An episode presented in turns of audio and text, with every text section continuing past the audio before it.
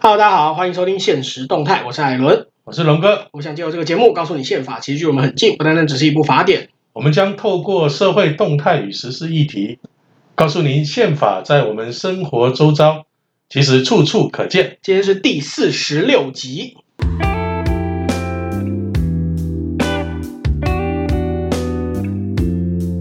哎，艾伦啊，嘿，龙哥，你看啊，我们上礼拜哈、我们才提到这个立陶宛，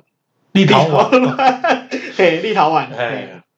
我不小心就加个日字，就变成立陶宛。 嘿嘿， 没关系，那个我不会剪掉。哦那个立陶宛哈、对你看他那么坚定的支持哈、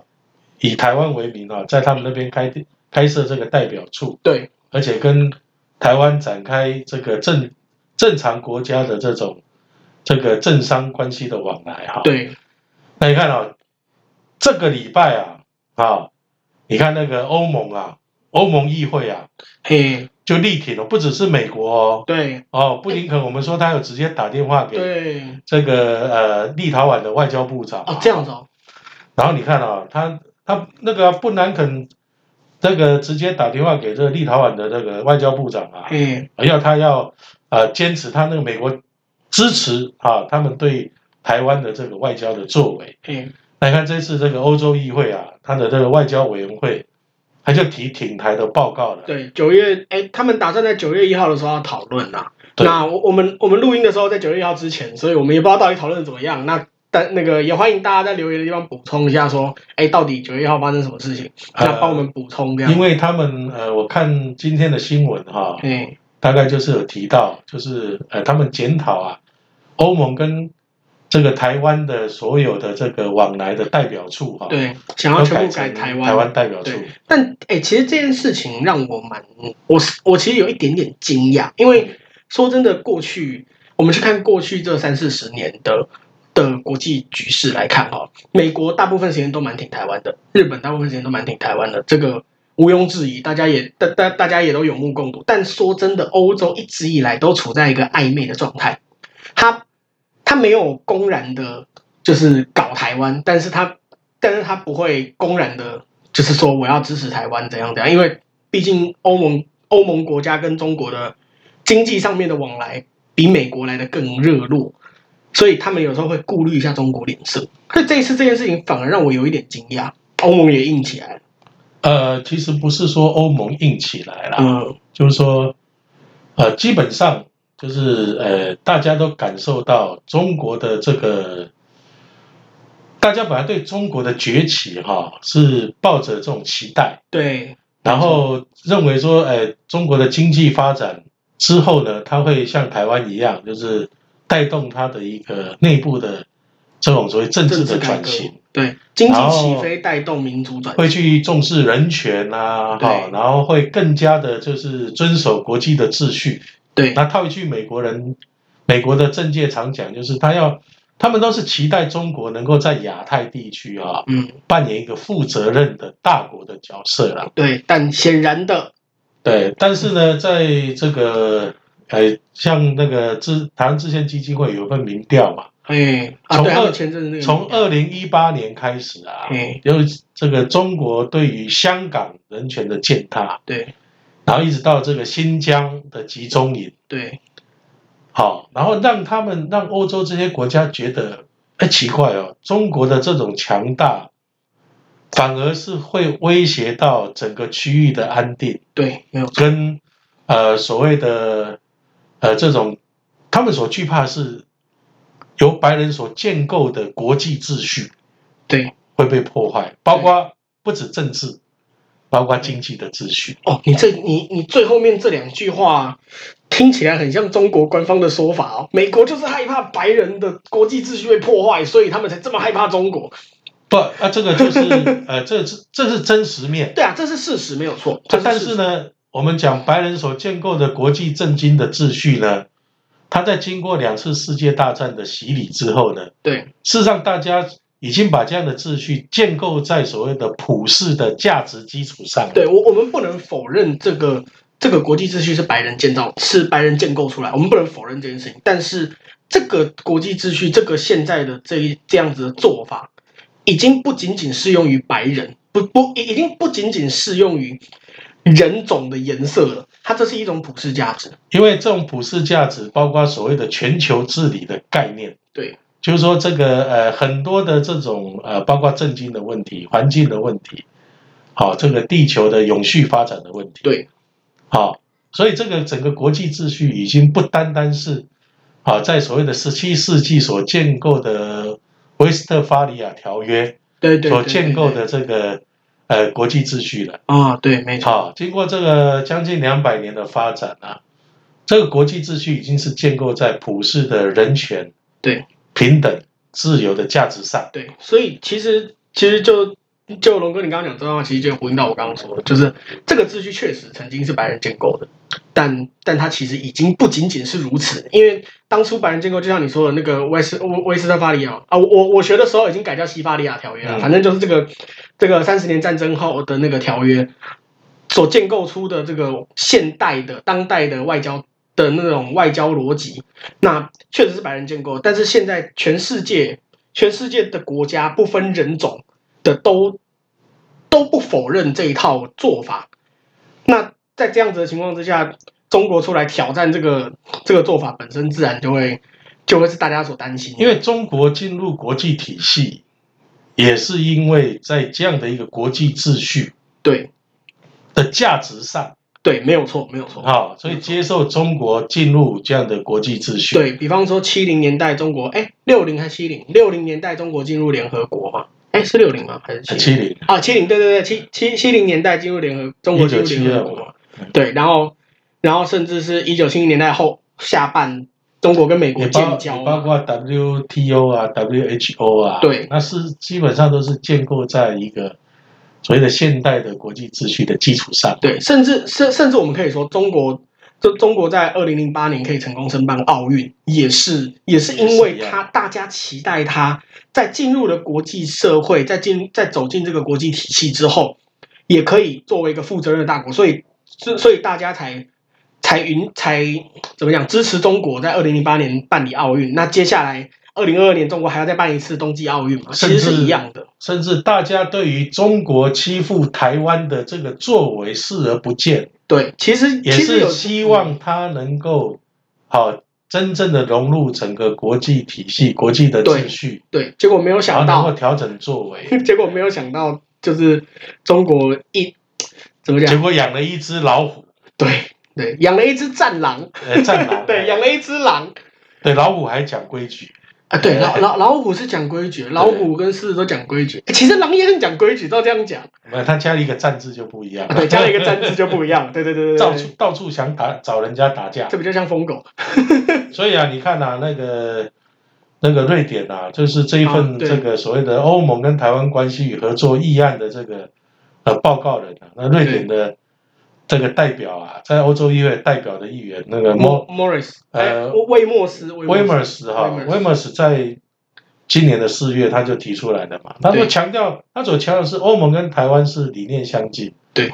它是拥有一个共同的自由、民主、人权跟法治的价值观、啊，对啊，但是呢，中国对台湾的现状以及亚太地区的和平与稳定呢，构成严重的威胁。对，所以才希望，所以才希望可以把这个东西提出来，大家讨论说，哎，欧盟未来要不要直接采取行动？那其实呃，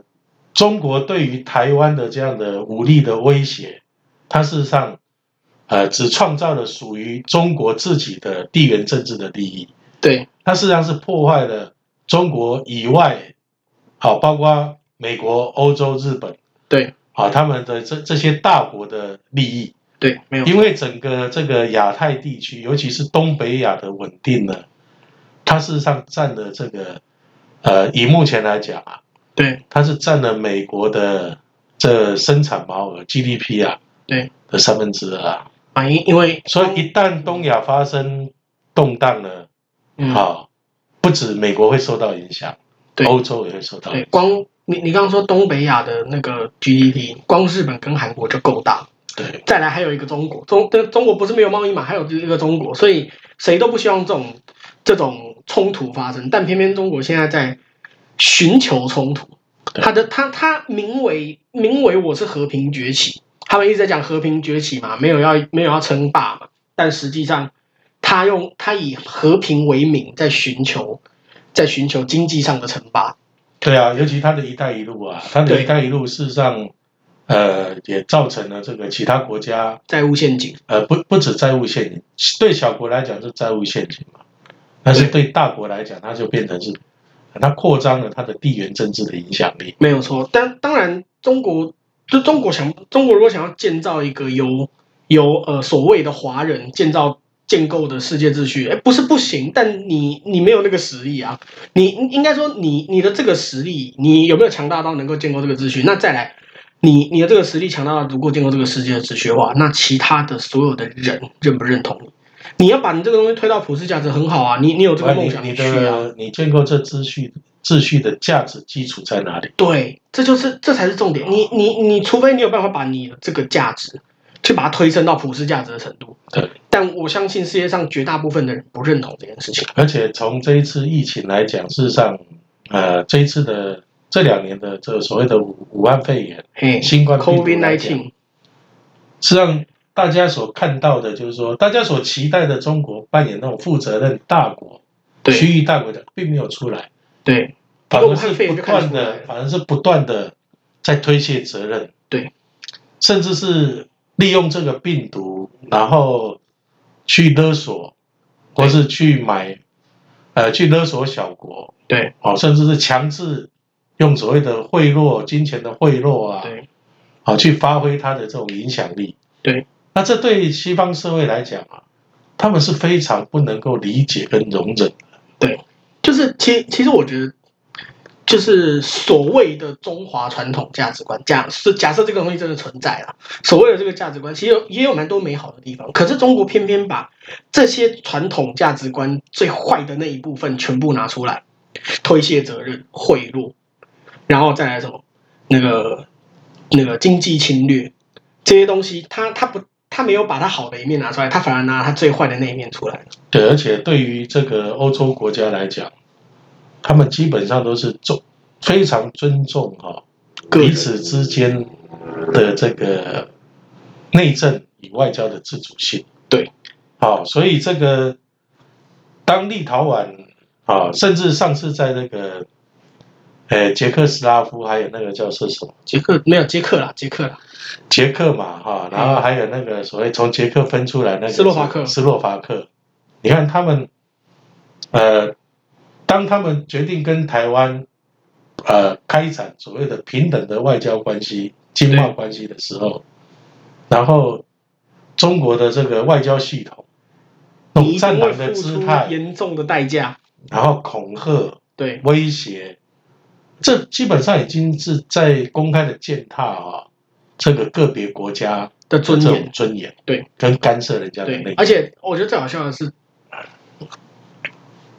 我觉得最好笑的是中国，跟中国那个时候还说那，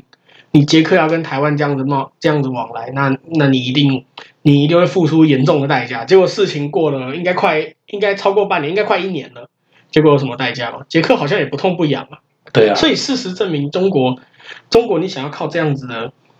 这些硬实力，所谓的硬实力来来创造更多的所谓的中华价值观到全世界，你你光是对一个捷克你都没辙，捷克还不是一个很大的，还不是一个很怎么讲，非常中非常核心的国家、哎，捷克在欧盟还还不是一个核心的国家，它还是相对相对边陲的一个国家，那。你一个捷克你都搞不定了，你更何况你想要搞定整个欧盟？所以这个欧美它有十四个这个外交委员会的对主席啊，他们国会的外交委员会的主席，他们都正式的这个发表声明，声援立陶宛对，跟台湾建立这个正常的国家关系嘛。对，没有错。对，然后结结果中国中国也很好笑，中中国在欧盟有一个特使团，那中中国在欧盟的使那个使团还跟欧盟说，哎，你要在涉台问题上坚持正正确的立场哦。那你你你你如果嗯什么一个中国原则是公认的国际关系准则跟社会普遍共识啊，那你如果要这样子这样子破坏的话，那中国就要采取行动。哎，但中国采取了什么行动？我们上个礼拜讲的，对啊，中所以我就觉国 得好像也没有什么行动啊。所以我就觉得，就是说，呃，中国应该认清事实，对啊，就是说，呃，在现代的一个比较资讯开放，然后强调普世人权价值的这个国际社会，对尤其是全球治理已经是一个大家能够接受的一个共同的价值方向，对那他就应该要遵守这个呃国际上行为的这种普世的价值，对而且要非常清楚的哈、重新审视这个中国与台湾之间的关系啦。对，你够有能力的话，你就你就因想为嗯因为觉因为事实上，呃，李登辉先生在九零年代的时候就很清楚的，他当他停止看到临时条款的时候，事实上就是台湾正式宣布跟中国它是一边一国的关系啊对，，实际上通终止动员戡就乱就这是就个是做法一边一国的关系嘛，那这就是历史事实嘛。对，但在过去中国因为这个大大家对它的期待嘛，还有就是，呃，它有庞大的市场的利益，对，啊，然后大家对它所提出的一一国一个中国的对台的这种一个中国原则，对大家大没有家否没认有没有没有否认，但是也去没有反对承你认呐、啊对，没有没有直接只当是着不你面反对你，不想，只是对你希望说你改变了之后能够重新审视。对啊，跟台湾的这种互动。对但是发现，呃，无论后来他整个经济强大之后，哎，反而走回去过去过去的这种威权专制对跟个人独裁嘛。对然后在整个这个新冠肺炎、武汉肺炎的这种这种态势之下，对他又拒绝公开的拒接绝负受责，国际的调查，对啊，甚至用贿赂、买受的方式，对好去施压这个世卫组织。对那这些都是在整个一个国际社会的这种所谓的普世价值所不能够没有接办受法的。接受的，对那相对台湾的这个整个的表现，它就建立在这个所谓的呃国际社会的一员，对然后一种相互扶持、相互尊重。对，好，所以这一点我们是必须要非常肯定台湾这欧个盟蔡蔡英文对蔡总统啊，他所领导的这个政府政团队府哈、他们在这部分的这个努力啊。哎、我我觉得我打个岔好了，就是感觉应该有些听众会觉得说啊，我们都只有讲中国这样，但其实说真的，你你只要你妄想破坏，呃，用妄想感觉好像很中国用语，只要你想要破坏现有的这个秩序，其实世界都不会支持你，不是只有中国，美国的前一任总统川普就是这个样子嘛。川川普他当他试着打破国际秩序的时候，当然，但当然我们知道他可能他有他自己的逻辑，想要用他的方式来建构更好的美国美国想要的秩序，但是。但是我们会看到，川普当时在做这些事情的时候，哎，欧盟超反弹，北约也很讨厌他，啊，当然啦、对因为它是要以建立所谓的呃所谓的以美国为首的秩序。就是呃过去来讲啊，这个我们如果说从整个一个呃近代就是二战之后的整个国际局势来分析的话，二战后当然冷战时期它是所谓的两极嘛，对，两极的体制就苏联跟美国嘛，对，到一九九零年，然后到那个整个这个柏林围墙推倒之后呢，美国也不认为它所谓的一超多强啊，对啊，就算是美国是一个超级强国来讲，对但是美国没有办法像这个在冷战时代啊，可以称霸半个世界，呃，可以称霸整个世界，没有它啊最多也是在一个自由世界这边。对，在冷战时代，美国也没有称霸，所以实际上，那个整个柏林围墙推倒之后，美国它所表现是一超多强，等于说我是超强没有错，对但是我需要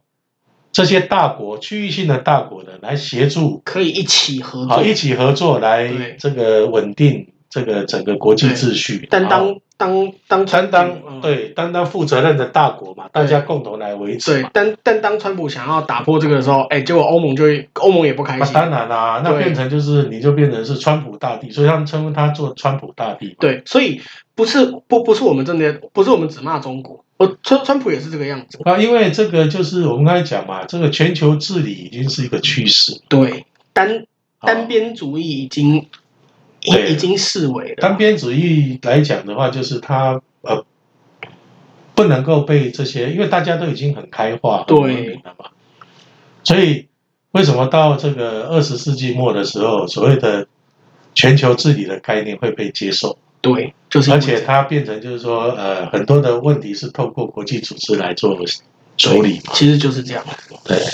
好，在节目尾声还是要跟大家说一下，目前我们节目上架的平台有 Apple Podcast、Spotify、三万 KBox 还有 Google Podcast。如果您喜欢，欢迎帮我们点五颗星，或是留言跟我们说说您的看法。好，我是艾伦，我是龙哥，现实动态，我们下集见。